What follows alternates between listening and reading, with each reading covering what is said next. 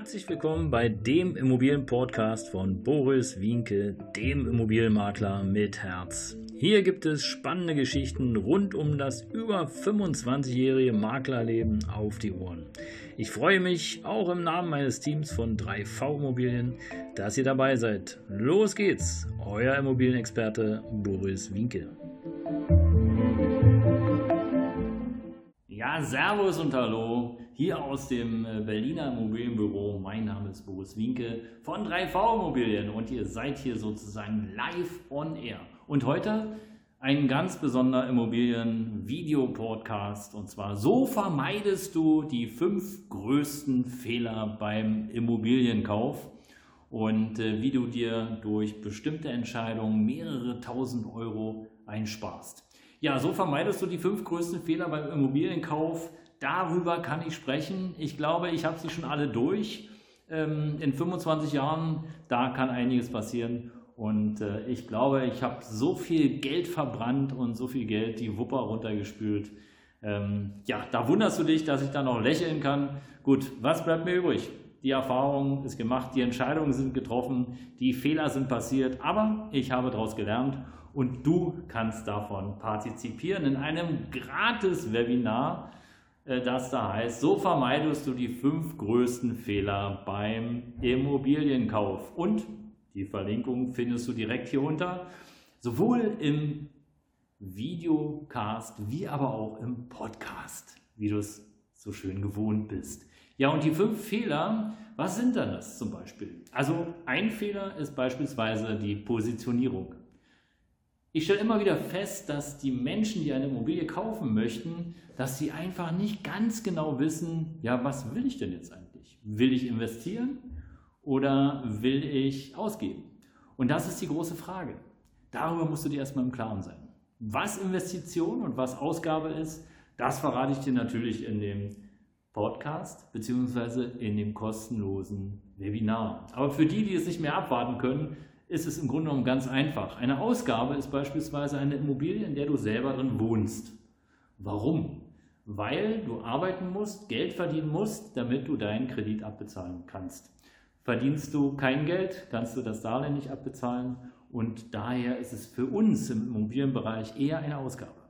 Eine Investition tätigst du dann, wenn du auch eine Immobilie kaufst, aber dann nicht selber drin wohnst, sondern die Miete bezahlt im Grunde genommen deine laufenden Kosten. Und vielleicht hast du auch Glück und es bleibt noch ein bisschen was übrig.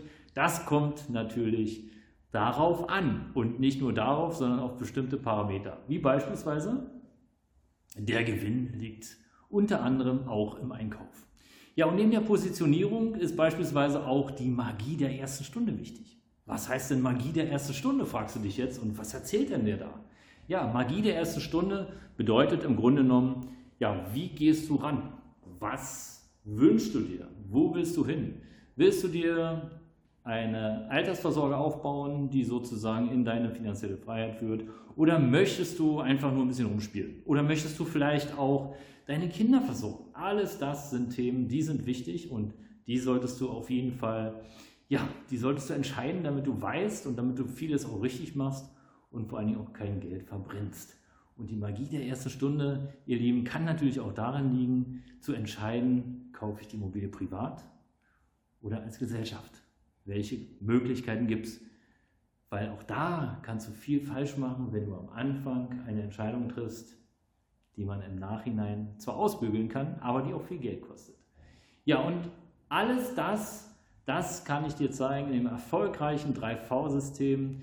Wie gesagt, alles selber durch und daher habe ich hier ein schönes System für dich entwickelt, damit du genau diese Fehler vermeidest und äh, damit du einfach auch viel Geld sparst und das nicht sinnlos zum Fenster rauswirfst.